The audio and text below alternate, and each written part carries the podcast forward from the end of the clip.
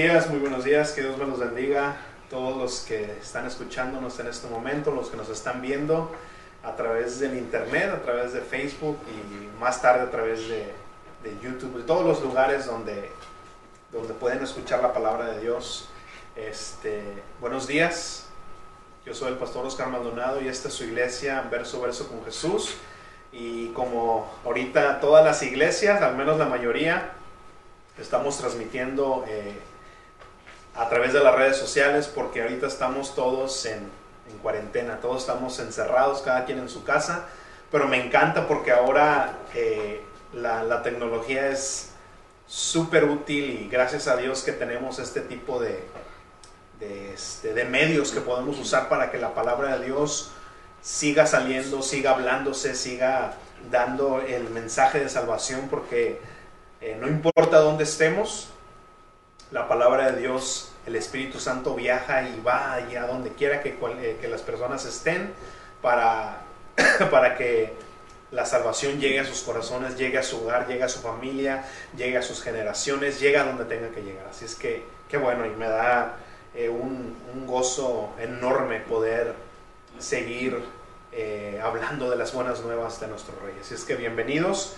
y como muchos ya saben, nosotros estudiamos la Biblia verso a verso, nos vamos versículo por versículo a través de, de la palabra de Dios y ahorita estamos en Primera de Corintios y hoy teníamos que empezar el capítulo 14 donde el Señor habla ahí de, de las lenguas, de, de, los dones espirituales, pero por causa de lo que está pasando ahorita y, este, muchas personas nos han contactado que están hambrientas de una palabra eh, de, de, paz, una palabra de aliento y, y, y entonces pudimos, eh, poner, pusimos en pausa el estudio verso a verso en Primera de Corintios para dar un mensaje especial el día de hoy. Creo que lo amerita, creo que eh, no solamente el pueblo de Dios, pero todas las personas que están ahorita viviendo esta tormenta, esta situación, esta pandemia que, que está arrasando no solamente con países, sino con todo el mundo. Es global, pero gracias a Dios por su palabra y,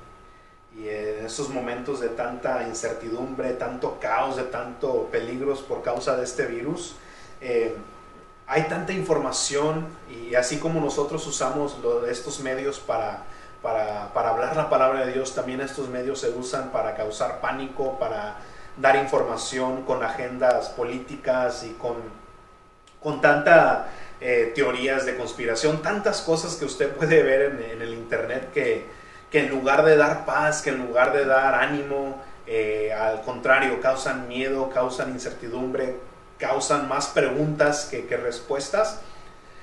Y por eso la mejor fuente de información, la mejor fuente donde vamos a encontrar la verdadera paz, no una paz subjetiva, sino la verdadera paz, está en la palabra de Dios, está en Dios mismo. Y por eso yo quiero dar este mensaje basado no en, en, en información, eh, en estadísticas, que, muchas son ciertas, pero basado en lo que nunca cambia, lo que eh, el Señor es el mismo de, de ayer, de hoy y por los siglos. Él no cambia, Él no está sujeto a ningún virus, no está sujeto a ningún, a nada. Él es Dios y al contrario, Él está en control de todo esto. Y aunque parece ser que esto se, fue, se sale fuera de control, créanme que Dios tiene un plan, y un plan perfecto, un plan de amor, un plan de misericordia, pero desde el día en que entró el pecado al mundo, hay consecuencias que este mundo va a pagar. Y aún la palabra misma dice que esta tierra, que todos los elementos van a ser eh, quemados, que todos los elementos van a desaparecer, pero dice el Señor que Él promete tierra nueva, cielos nuevos y todo va a estar bajo el gobierno perfecto de Jesucristo. Entonces, todas esas promesas están ahí, pero entonces, ¿quiénes son aquellos que pueden apropiarse de esas promesas? ¿Quiénes son aquellos que son los herederos de esas promesas? Y vamos a estar viendo un poco de eso. Pero eh, el Señor es lo que está hablando. Creo en mi corazón profundamente creo que Él está advirtiéndonos a todos, a tanto cristianos como no cristianos, está advirtiendo, dando una advertencia a todo el mundo, que hay cosas que van a venir, que la palabra de Dios misma dice que son cosas que jamás se han visto, porque pandemias, epidemias como esta se han visto antes en la historia. Podemos ver epidemias como eh, la peste negra, eh, eh, muchas epidemias, que ya se me olvidó el nombre, pero que hemos visto en la, historia, que aún más mortales que estas. Pero dice la palabra de Dios que cuando venga el fin, van a ser cosas que jamás se han visto. O sea, imagínense, si ahorita estamos viendo cosas que nuestra generación nunca ha visto y son cosas fuertes, son cosas que, que en realidad causan mucha incertidumbre, pero dice la palabra de Dios que va a haber un tiempo donde van a ser cosas peores, más fuertes de las que estamos viendo en este momento. Pero creo que el Señor está dirigiendo o quiere dirigir nuestro enfoque, quiere dirigir nuestras ideas, quiere renovar nuestra mente y sobre todo nuestro corazón. Él quiere que pongamos nuestras miradas en Él, en el autor y consumador de la fe, en el creador de todo el mundo. El Señor quiere que nosotros enfoquemos nuestra mirada en Él y en lo que Él ha dicho y lo que Él va a decir. Entonces, el Señor quiere que miremos a Jesucristo. El título del mensaje de hoy se llama Deténganse en los caminos. Deténganse en los caminos, pongan un alto, paren a meditar y créanme que en este tiempo que todos estamos en cuarentena tenemos mucho tiempo, hemos tenido mucho tiempo y creo que al parecer vamos a tener aún más tiempo para meditar medita en los caminos, deténganse en los caminos por donde andamos. Es lo que vamos a estar hablando el día de hoy. Y vamos para Jeremías 6, 16, por favor. No se alarme, si, me voy a toser, no tengo el corona. Aparte no se puede, no se contagia a través del internet. Jeremías 6:16. Tenemos que meditar los caminos que estamos tomando, meditar los caminos que, vamos caminando hasta ahora, hasta dónde nos han llevado, dónde estamos eh, como individuos, como iglesia, como personas y aún como, como humanidad misma, por cada país, cada estado, no sé, qué caminos llevamos y hasta dónde hemos llegado como familia. Detengámonos en nuestros caminos y meditemos. Pero vamos para Jeremías 6:16 y la palabra de Dios la honramos cada vez que abrimos la Biblia. Y este sí les digo a través de esta, de esta transmisión, por favor, tengan su Biblia a un lado de ustedes. Si no tienen una Biblia de papel, usen electrónica, eh, usen cualquier eh, versión, no importa lo eh, la palabra de Dios es la misma, el mensaje se tiene que dar, la única versión que sí está eh, alterada y no es palabra de Dios es la, la, Biblia de la que te dan los testigos de Jehová, esa sí está alterada, tengan cuidado con esa Biblia, esa Biblia tírenla, quémenla, háganle, no sé, lo que quieran, pero usen cualquier otra versión es, es, es buena, aún las versiones católicas son muy buenas traducciones, solamente porque no hay libros que usemos, no significa que sean malas traducciones, son muy buenas. De hecho, la iglesia, la, la, versión católica es una de las versiones más fuertes. Ahí usan palabras súper ofensivas que así está el Evangelio. Pero bueno, esta es la palabra de Dios, así es que tomémosla como tal. Jeremías 6, versículo 16 dice, así ha dicho el Señor, deténganse en los caminos y pregunten Pregunten por los senderos de otros tiempos. Miren bien cuál es el buen camino. Miren bien cuál es el buen camino. ¿Cómo vamos a encontrar ese buen camino? Preguntando. Y vayan por él. O sea, no solamente sepan, oh, este es el buen camino, sino dice, vayan por él. Así hallarán ustedes el descanso necesario. Pero ustedes dijeron, no iremos por ahí. Pero ustedes dijeron, no iremos por ahí. Padre, te damos gracias, Señor, por tu palabra, Señor, porque es la única que nos alumbra ese eh, nuestro camino en ese valle oscuro, Señor, por el cual estamos viviendo. Pero sabemos y creemos de todo corazón, Señor, que esta es tu palabra, esto es tu aliento y esto es lo que nos va a dar consuelo, Señor, lo que nos va a dar ánimo, lo que nos va a revivir, Señor, nuestro espíritu si está muerto, Padre, la que nos va a dar la guianza que necesitamos no solamente para pasar a través de esta tormenta, sino, Señor, sino para llegar a ti, Señor, llegar a casa. Padre, porque esta no es nuestro hogar, este no es nuestra morada eterna, este es solamente un lugar que estamos, que somos peregrinos, Señor, porque somos de otra ciudad. Somos de tu ciudad, Señor, de la Nueva Jerusalén, somos pueblo tuyo, Señor. Padre, yo te pido que llames esta mañana, este día, Señor, a tus ovejas descarriadas, a las ovejas que están perdidas. Que tu Espíritu Santo el día de hoy sea, eh, que tu palabra sea proclamada, Señor, y que, Señor, los que tú ya tienes predestinados escuchen tu voz el día de hoy y vengan al redil. Padre, yo pongo en tus manos esta palabra y todos los que están escuchando a través de las redes sociales, yo los pongo en tus manos, Señor, quita todo, Padre, todo pánico, todo miedo, todo estrés, Señor, y cualquier cosa que quiera estorbar a tu palabra, Señor, en el nombre de Jesús, lo echamos fuera, Señor, y Padre, que esta semilla caiga en buena tierra, Señor, y dé fruto y dé gloria para tu, para tu nombre, Señor. Nos ponemos en tus manos, en el nombre de Cristo Jesús. Amén. ¿Qué,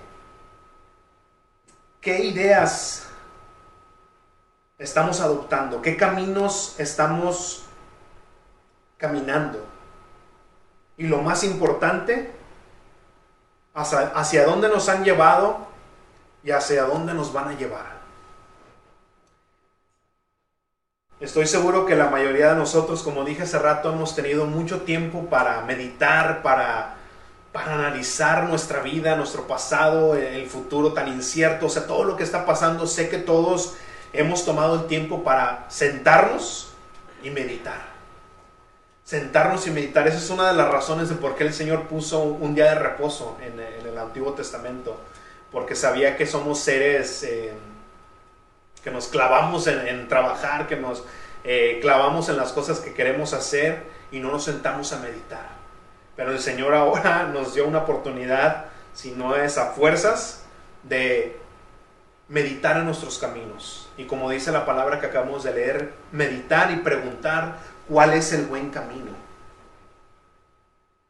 Hemos visto tantos videos, tantas ideas de cómo mantener la calma, pero ¿cuánto de eso está funcionando?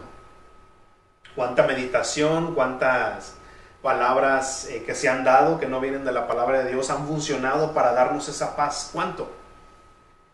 Y es aquí donde el Señor quiere cambiar no solamente nuestra mente, nuestro corazón, sino que quiere mostrarnos cuál es el camino correcto.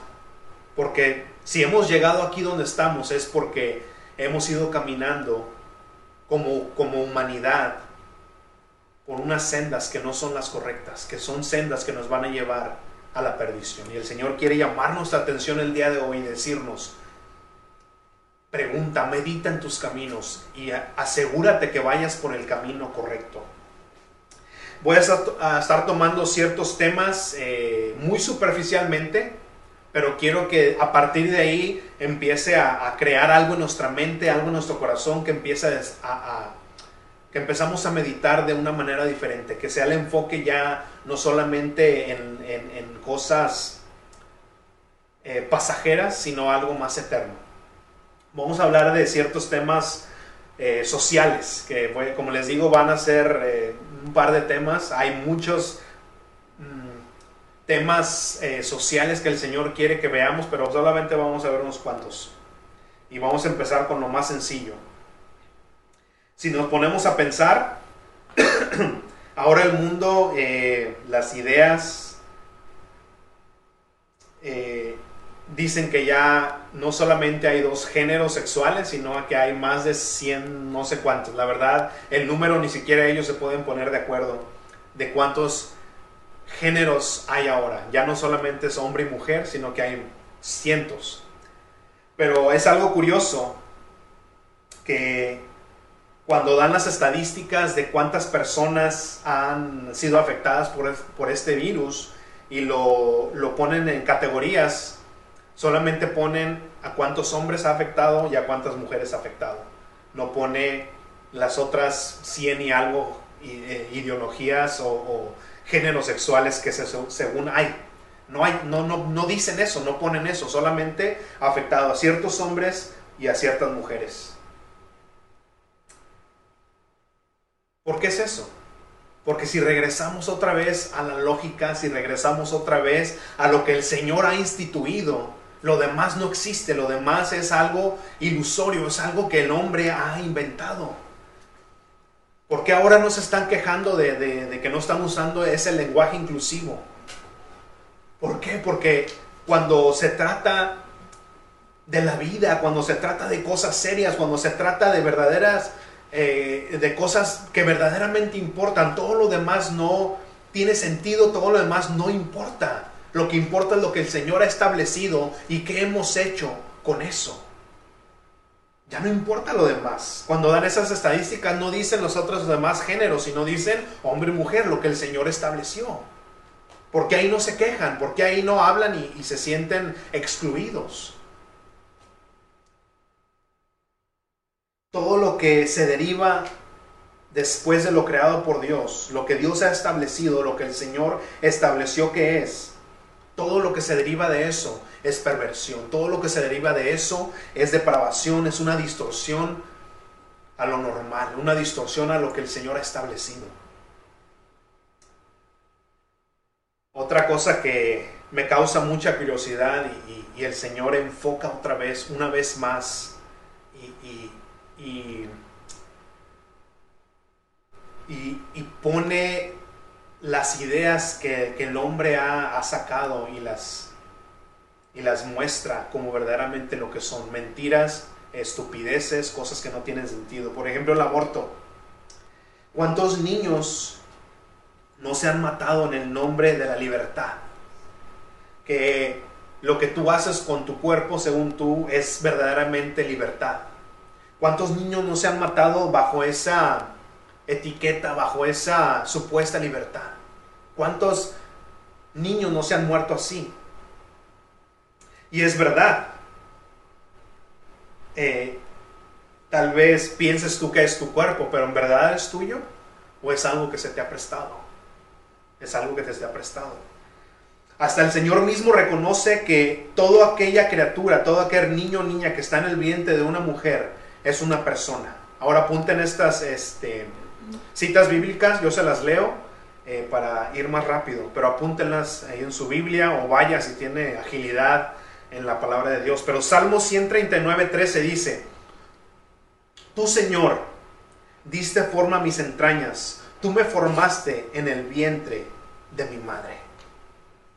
Aún la misma Biblia reconoce que aquella criatura, aquella persona que está en el vientre de una, de una mujer, es un ser humano. Y no solamente es un ser humano, sino que desde entonces el Señor ha visto a esa persona. El Señor ha visto a esa persona. Entonces el aborto ¿qué es? es una agresión directa a lo que el Señor hizo, a lo que el Señor está haciendo. Porque dice aquí Salmo 139, 13, tú Señor diste forma a mis entrañas, tú me formaste en el vientre de mi madre. Es una creación de Dios lo que está surgiendo en ese vientre de esa mujer.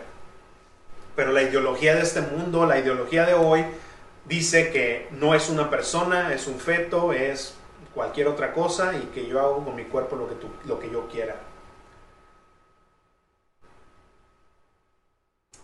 Y algo curioso también sobre lo que está pasando es de que cuando se estaban desarrollando estos estudios de, de este virus,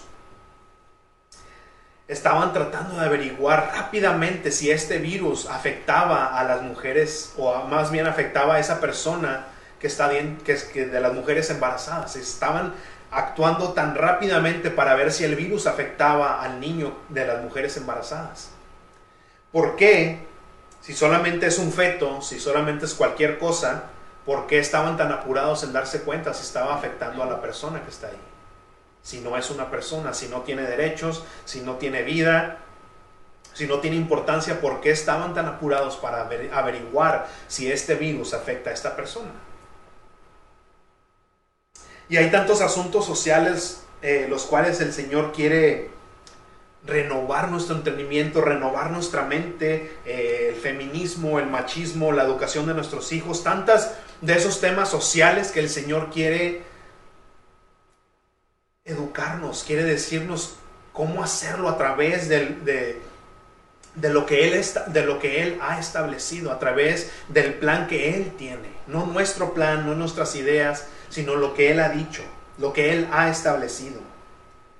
Y como les digo, son temas que solamente y hay muchos temas que el Señor quiere que seamos renovados a través de la palabra de Dios. Pero esos son solamente un par que quiero yo poner en sus mentes para que vayan meditando sobre eso. Ahora, yéndonos ya un poco más al corazón del hombre, el materialismo, la, la idolatría, ¿dónde está nuestra confianza? En estos momentos de incertidumbre, en estos momentos donde eh, no sabemos qué es lo que va a pasar, ¿dónde está tu confianza? ¿Dónde, dónde está nuestra confianza? Salmos 68, 62, 8. Vayan para allá, por favor. Salmos 62, 8. Dice algo muy interesante ahí. Salmos 62, 8 dice, pueblos todos, confíen siempre en Dios vacíen delante de Él su corazón. Dios es nuestro refugio. El Señor es nuestro refugio. Jehová es nuestro refugio. Los hombres sean ricos o sean pobres. Fíjense, estoy hablando del materialismo. Los hombres sean ricos o sean pobres, no son más que un vapor engañoso. Puestos todos ellos en la balanza, podrán verse que no son nada. Para aquellos que piensan que el dinero lo es todo, Dice el Señor, cuando los hombres son puestos en una balanza, ni el pobre es más, ni el rico es más. Dice, todos son nada. No confíen en la violencia, no pongan vanas esperanzas en la rapiña, o sea, en cómo se ganan el dinero fácil o el dinero malo. Si acaso llegan a acumular riquezas, no les entreguen su corazón no les entreguen su corazón. Dice, Dios habló una vez y yo lo escuché dos veces. Tuyo, Dios mío, es el poder. Tuya, Señor, es la misericordia. Tú das a cada uno lo que merecen sus obras. Tú das a cada uno lo que merecen sus obras. El materialismo, ahora nos damos cuenta que esta epidemia o esta pandemia es, ricos, tanto ricos como pobres están siendo afectados. ¿Por qué? Porque no importa, al final de cuentas, cuando nuestra vida está en la línea, ni todo el dinero te compra la salud, ni todo el dinero te compra la, la vida, y aún los pobres, ni la falta de dinero te da menos vida, ni la falta de dinero te da menos salud. Me encanta esto que dijo C.S. Lewis y ya lo he citado antes. Dice, no dejes que tu felicidad dependa de algo que puedes perder. No dejes que tu felicidad dependa de algo que tú puedes perder. Y esto es muy cierto, porque todos aquellos que pensaban que tenían tanto dinero que, wow, ahora sí que tengo dinero para toda la vida.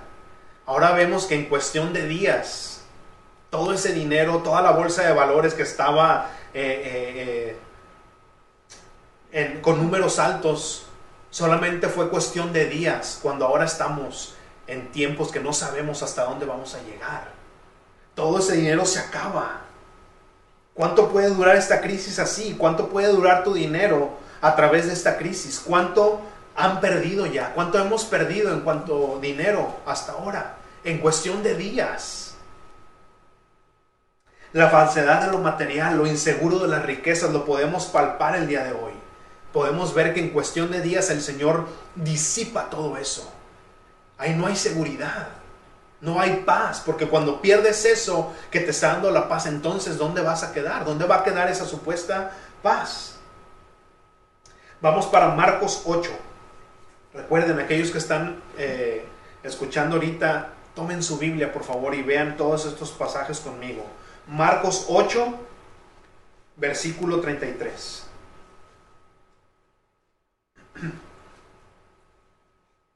Marcos capítulo 8, versículo 33.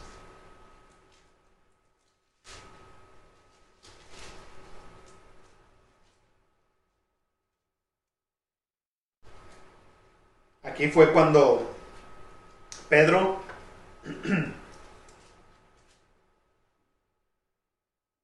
hizo esa gran declaración que les dijo Jesucristo, les preguntó Jesús a sus discípulos, ¿quién dicen la gente que soy yo?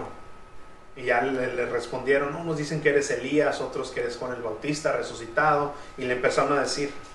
Y cuando les, les preguntó a ellos, ¿y ustedes quién dicen que soy? Y Pedro dijo, tú eres el Hijo de Dios, tú eres el Mesías. Y wow, Pedro, esto te lo reveló el Espíritu. Y, Pedro me imagino que se sintió, ¿no? Ya lo he dicho esto antes, pero fíjense cuando Jesús les empezó a decir que él tenía que morir, que él iba destinado a morir. Y Pedro le dijo, no, no, no, Señor, que nada de eso suceda. Fíjense lo que le dijo Jesucristo en el 33. Marcos 8:33 dice, entonces Jesús se volvió a ver a sus discípulos y reprendió a Pedro y le dijo, aléjate de mi vista, Satanás. Tú no piensas en las cosas de Dios, sino, en las cuestiones humanas. Y sigue, sigue, sigue diciendo ahí. Luego llegó, llamó a la gente y a sus discípulos y les dijo, si alguno quiere seguirme, niéguese a sí mismo, tome su cruz y sígame. Ahora, ¿qué significa eso de tomar la cruz? Eh, muchos tenemos la idea de que tomar la cruz es de que vamos y estamos cargando un problema y eso es tomar mi cruz, ¿no? Yo voy cargando mi cruz. Pero no es así. ¿Por qué? Porque el contexto dice otra cosa. ¿Por qué le dijo Jesús a Pedro, hey, tú estás poniendo tu mirada en las cosas de la tierra, no pones las cosas, no pones tu mirada en las cosas del cielo, en las cosas eternas? Entonces eso fue lo que le dijo. El contexto de esta frase es eso de que estaban poniendo las cosas, su mirada en las cosas terrenales y no en las cosas celestiales. Entonces, ¿qué significa tomar la cruz? Significa morir a nuestra voluntad, morir a nuestros planes, morir a nuestros a, a nuestras ideas. Eso significa cargar nuestra cruz. Significa morir a nuestra voluntad, entregar toda nuestra voluntad a Cristo. Señor, te entrego. Eso es lo que significa entregar la vida, entregar tu corazón a, Cristo. No es algo romántico, no es una, eh, ay, es que le entregué mi vida. No es una oración que se hace solamente. Todo mundo puede decir la oración del pecador, la, muy famosa oración del pecador, y decir, Señor, te entrego mi corazón. Pero no hay nada, no hay una acción que, que esté validando eso. Entregar el corazón a Cristo significa entregar tu voluntad, entregar tus sueños y decir, Señor, ahí está mi vida, ahora tú pon tu agenda, ahora pon tus sueños en mi corazón y entonces yo vivo para ti. Para mí entonces el vivir es Cristo y el morir ya es ganancia, pero vivo para Cristo. Eso es entregar tu corazón, eso significa cargar tu cruz. No significa, sí, yo creo en Diosito, yo todas las noches le pido a Diosito. Toda la, todo, siempre le doy gracias a Dios, siempre. Y si Dios quiere, siempre digo, si Dios quiere. Yo siempre le pido a, a Dios por la paz mundial. Ok, mis universos, eso no significa entregar tu vida a Cristo. Todas las que son mis universos piden por la paz mundial pero no significa que han entregado su vida a Cristo. Todos tenemos buenos deseos, pero no hay amor. Todos te, te, apuesto que si le preguntas a cada persona que tú conoces y le dices, oye, tú deseas que se quite este virus, tú deseas que haya paz mundial, tú deseas que todo esto cambie, te apuesto que la mayoría, porque lamentablemente sí hay gente que probablemente no, pero la mayoría sí te va a decir, ¿sabes qué? Sí, deseo que todo esto se quite, deseo que este virus se vaya. Todo, todo el mundo tiene buenos deseos, pero no hay amor. No hay amor. ¿Por qué digo eso? Porque no nos vamos tan lejos, vamos a acercarnos a algo tan cotidiano.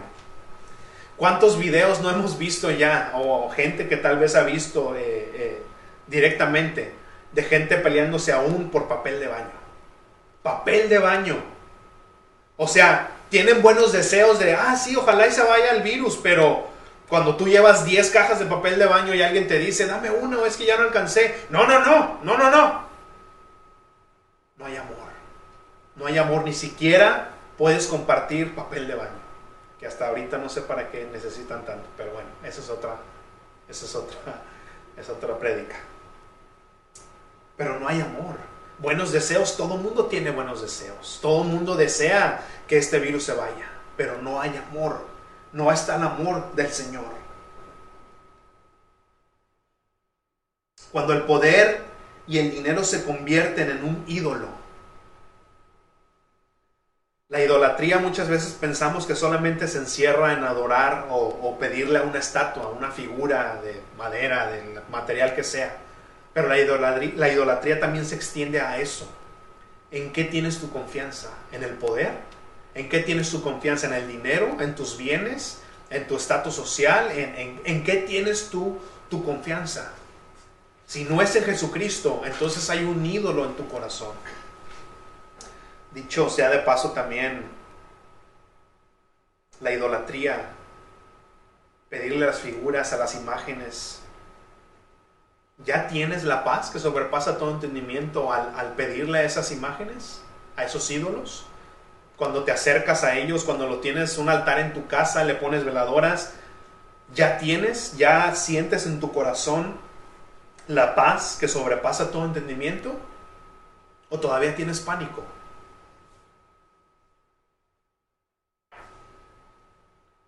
¿Ya, sirvió de algo esa imagen? Pregúntate en tu corazón. Vamos rápidamente al libro de jueces. Jueces capítulo 10. Quiero mostrar algo ahí rápidamente. Jueces capítulo 10, versículo 6. Y si recordamos un poco el libro de jueces, ahí hay un patrón muy familiar, sobre todo en estos días. El pueblo de Israel, cuando fue sacado de Egipto, entró a la tierra prometida, el Señor les dijo, cuídense de los pueblos, cuídense de las costumbres, cuídense, está en el Antiguo Testamento, Diego, cuídense de no caer en idolatría, cuídense de no adoptar las, las, este, las ideas, las costumbres de los pueblos de ahí, porque son pueblos paganos. Cuídense de eso, dijo el Señor.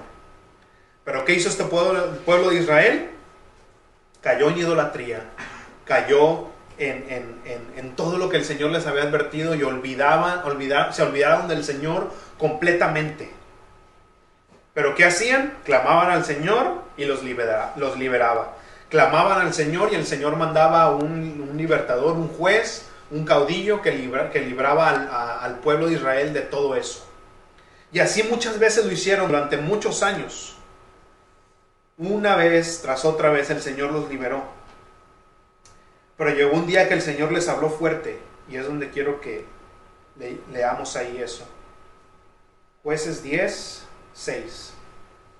Lo voy a leer. Dice, pero los, israelitas volvieron a hacer lo malo a los ojos del Señor pues se volvieron a la idolatría, sirvieron a Baal, a Astarot y a los dioses de Siria, Sidón, Moab, o sea, todos los dioses que estaban alrededor de ellos, este pueblo los sirvió.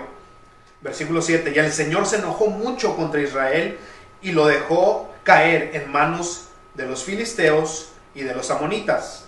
El Señor los dejó caer.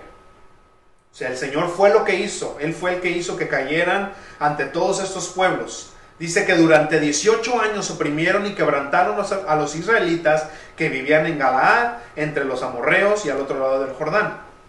Además, los amonitas cruzaron el Jordán para hacerles la guerra a Judá y a Benjamín, descendientes de Efraín, y a todo Israel sufrió una gran opresión. Pero ¿quién fue el que hizo esto? El Señor. El Señor enojado porque este pueblo seguía, seguía olvidándose de él, seguía cayendo en idolatría, dijo el Señor, voy a, a disciplinarlos.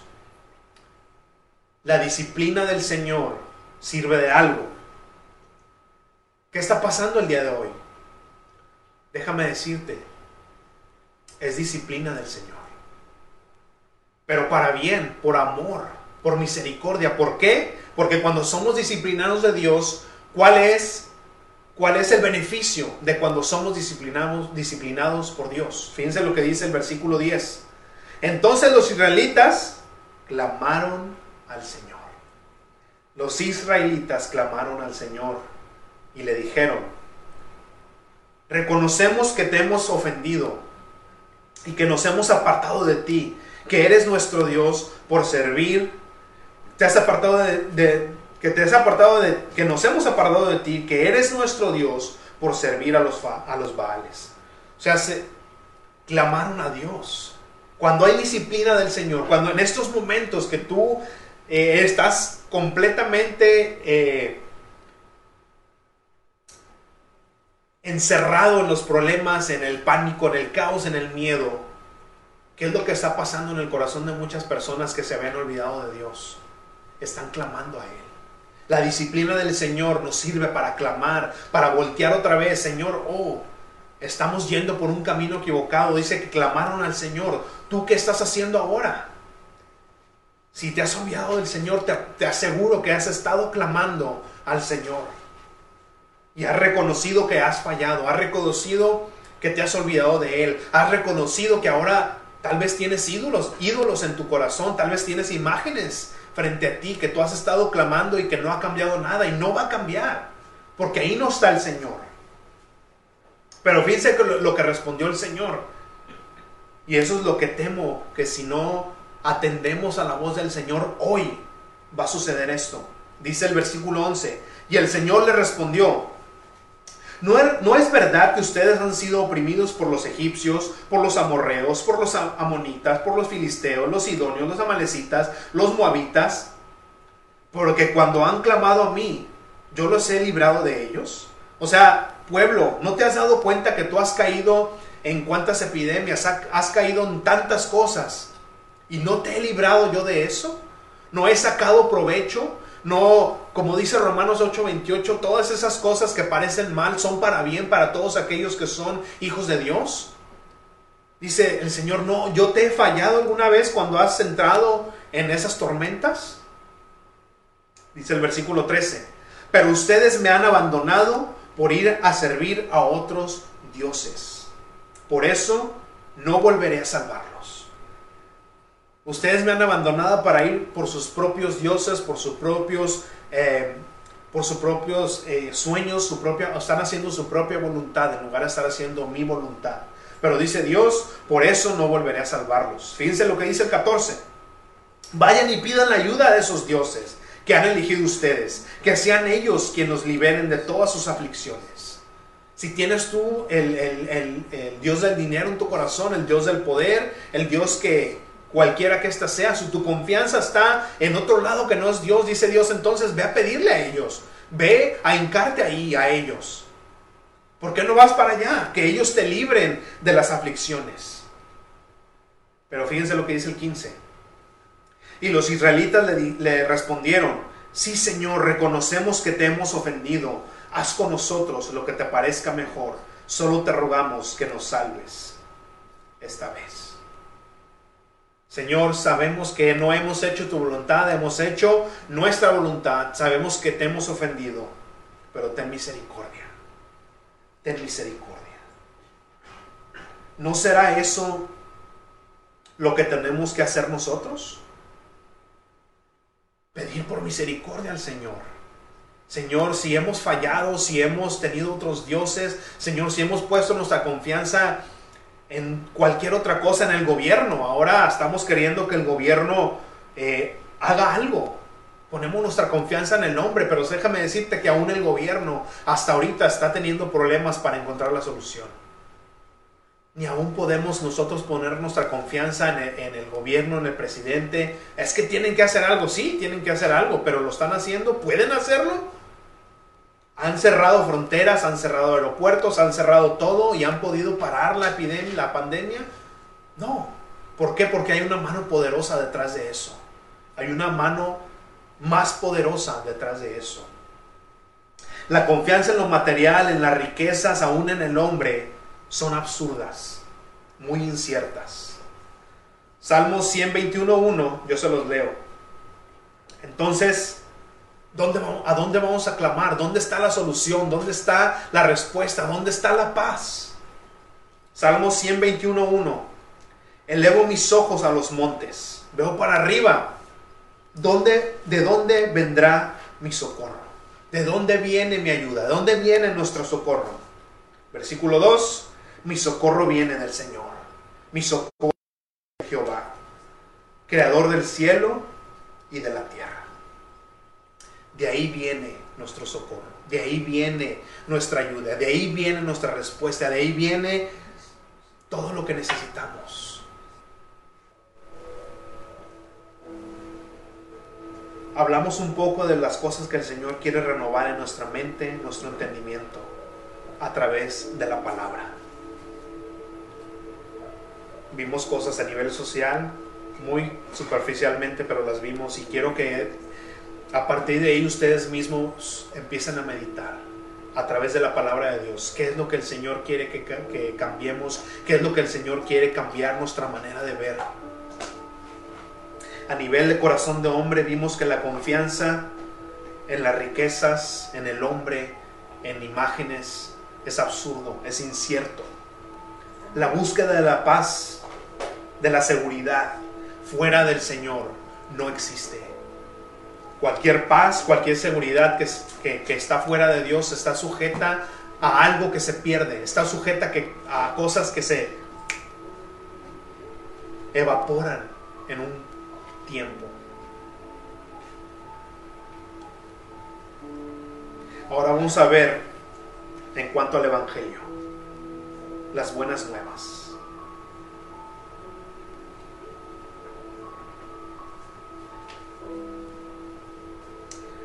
Solo tocamos la, superficie de las cosas que en este momento necesitamos, desesperadamente. Pero necesitamos, lo que más necesitamos es la dirección del Señor. Pero ¿qué con el Evangelio? Yo quisiera saber dónde están todos aquellos predicadores que que al principio de este año declararon prosperidad. Yo declaro prosperidad para el año 2020. Aquellos que decretaron abundancia para este año. Los que desataron la, la bendición económica sobre la iglesia, sobre este mundo. ¿Dónde están esas personas ahora? O aún mejor, aquellos que ahora andan diciendo que declaran la muerte del coronavirus, que desde ahora está muerto. Y al contrario, se está propagando más. ¿Dónde están esas personas que según estaban hablando de parte del Señor? ¿Dónde están? ¿Dónde está esa prosperidad del año 2020? ¿Será que fallaron sus adivinaciones? ¿Será que fallaron sus predicciones? ¿Será que fallaron en su profecía?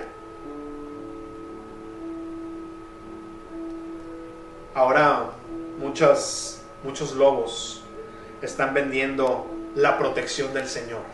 Vengan, yo tengo el, el hand sanitizer ungido. Así vas a matar el coronavirus y vendiendo toda esa basura. Después critican a los cristianos diciendo que nosotros estamos vendiendo la protección del Señor. Pero tengamos cuidado porque tanto poner nuestra confianza en un hand sanitizer ungido es lo mismo que poner la confianza en imágenes.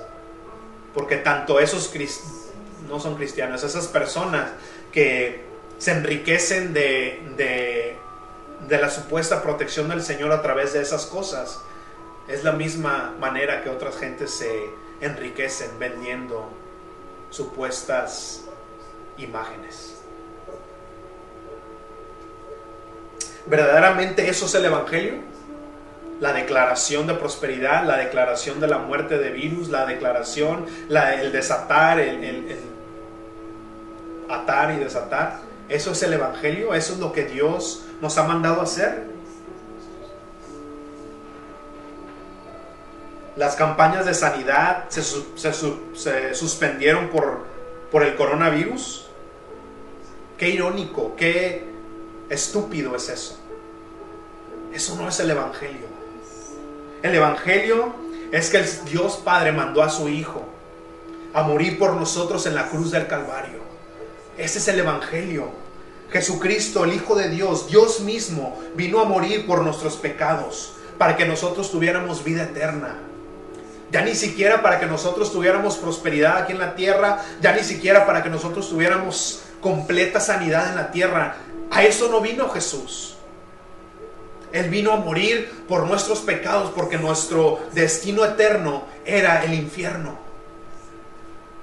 Nuestro destino eterno era el infierno, pero Él vino a morir por ti y por mí. Ese es el Evangelio. Esas son las buenas nuevas. Pero para saber que son buenas noticias tenemos que saber las malas noticias. Las malas noticias es que somos pecadores. Y no hay nada que nosotros podamos hacer para merecer la vida eterna. No hay nada que nosotros podamos hacer para merecer la vida en el cielo. No hay nada. No hay obras, no hay nada que nosotros podamos hacer.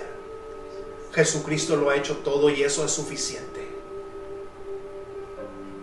Solo a través del sacrificio de Jesús en la cruz del Calvario tenemos la salvación.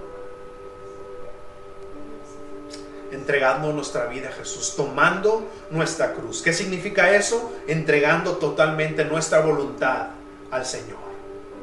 Eso es vivir para Él, eso es entregar nuestro corazón. No solamente hacer una oración y decir que ya soy salvo, significa tomar nuestra cruz, significa entregar todo nuestra voluntad a Él y decir, Señor, haz de mi vida lo que tú quieres hacer.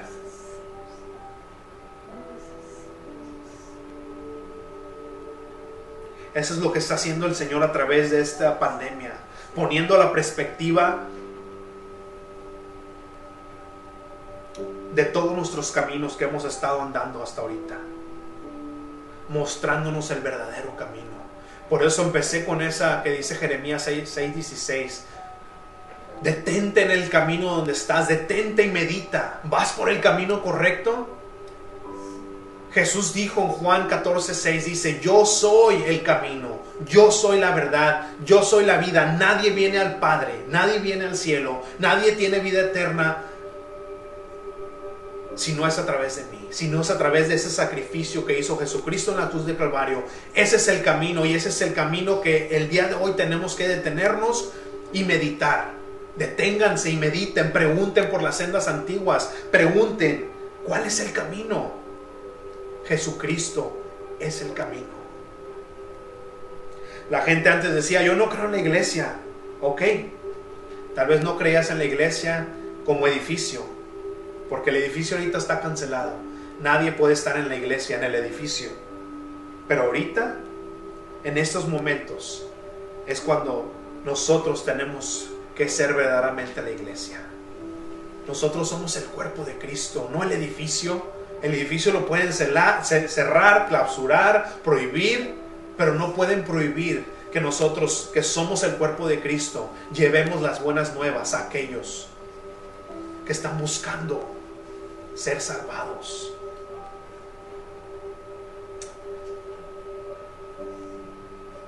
Si tú solamente estabas acostumbrado a leer, a orar, a alabar al Señor en el edificio, la iglesia, qué lástima por ti. Porque ahora no tienes ese hábito, no tienes esa necesidad en ti de leer, de alabar, de orar en tu casa. Porque ahora ahí es tu aposento, ahora ahí es el el altar donde nos acercamos al Señor para buscar, para buscarlo a Él, para alabarlo. Empieza el día de hoy. Empieza el día de hoy a buscar al Señor en su palabra. Empieza el día de hoy a buscar al Señor en oración, con tu familia, alabándolo. Haz de tu casa una iglesia. Haz de tu casa el cuerpo de Cristo. Si el Señor te está mostrando el día de hoy que tal vez tú eras de esos cristianos que solamente eran cristianos en el edificio, pero fuera de ahí eras como cualquier otra persona. El Señor hoy te está llamando, hoy te está llamando a que lo busques de todo corazón y que empieces a ser la iglesia y que empieces a ser parte del cuerpo de Cristo. Juan 1.12 dice que todos aquellos que recibieron a Jesús, todos aquellos que reciben la palabra, aquellos que creen en su nombre, el Señor les dio potestad de ser hechos hijos de Dios. Todos somos creación de Dios, mas no todos somos hijos de Dios. Dice aquellos que creen en su nombre, aquellos que aceptaron al Señor en el corazón, aquellos que ahora toman su cruz y lo siguen, son los que son hechos, les ha dado potestad, les ha dado derecho jurídico de ser llamados hijos de Dios. Y entonces podemos tomar de las promesas que están en la palabra de Dios. Porque ahora todo el mundo toma las promesas del Salmo 91, del Salmo 23, Jehová es mi pastor, el Señor es mi pastor y nada me faltará. Pero como lo dije la semana pasada, para que el Señor sea tu pastor, significa que tú eres su oveja. El Salmo 91 habla de que ninguna peste, ninguna enfermedad entrará a tu hogar, a tu, a tu, a tu, este, a tu familia. Y sí, todos amén.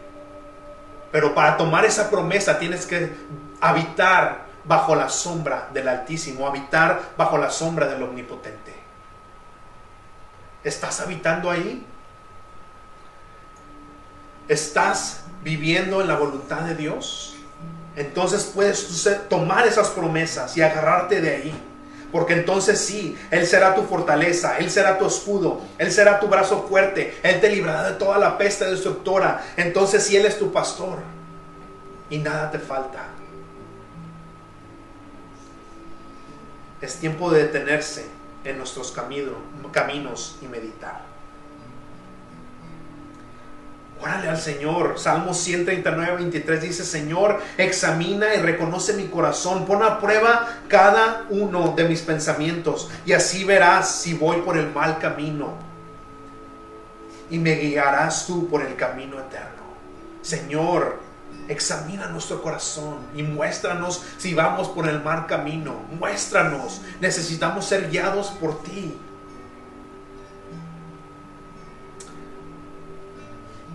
Padre, oramos, Señor, en este momento. Muéstranos, Señor, si vamos por el mal camino. Si este tiempo que ahora estamos eh, acorralados, Señor, en nuestro hogar, en donde quiera que sea, ayúdanos a, a sacarle provecho. Señor, que si tú has congelado la economía, que si tú has congelado tantas cosas que nosotros como hormiguitas, no parábamos de trabajar, no parábamos de ir allá, de ir para acá, pero ahora tú nos estás dando la oportunidad de meditar en los caminos y buscarte y decirte, Señor, examina mi corazón y dime si voy por el mal camino. Porque hay caminos que al hombre le parecen bien, pero al final son caminos que van a la muerte, a la muerte eterna.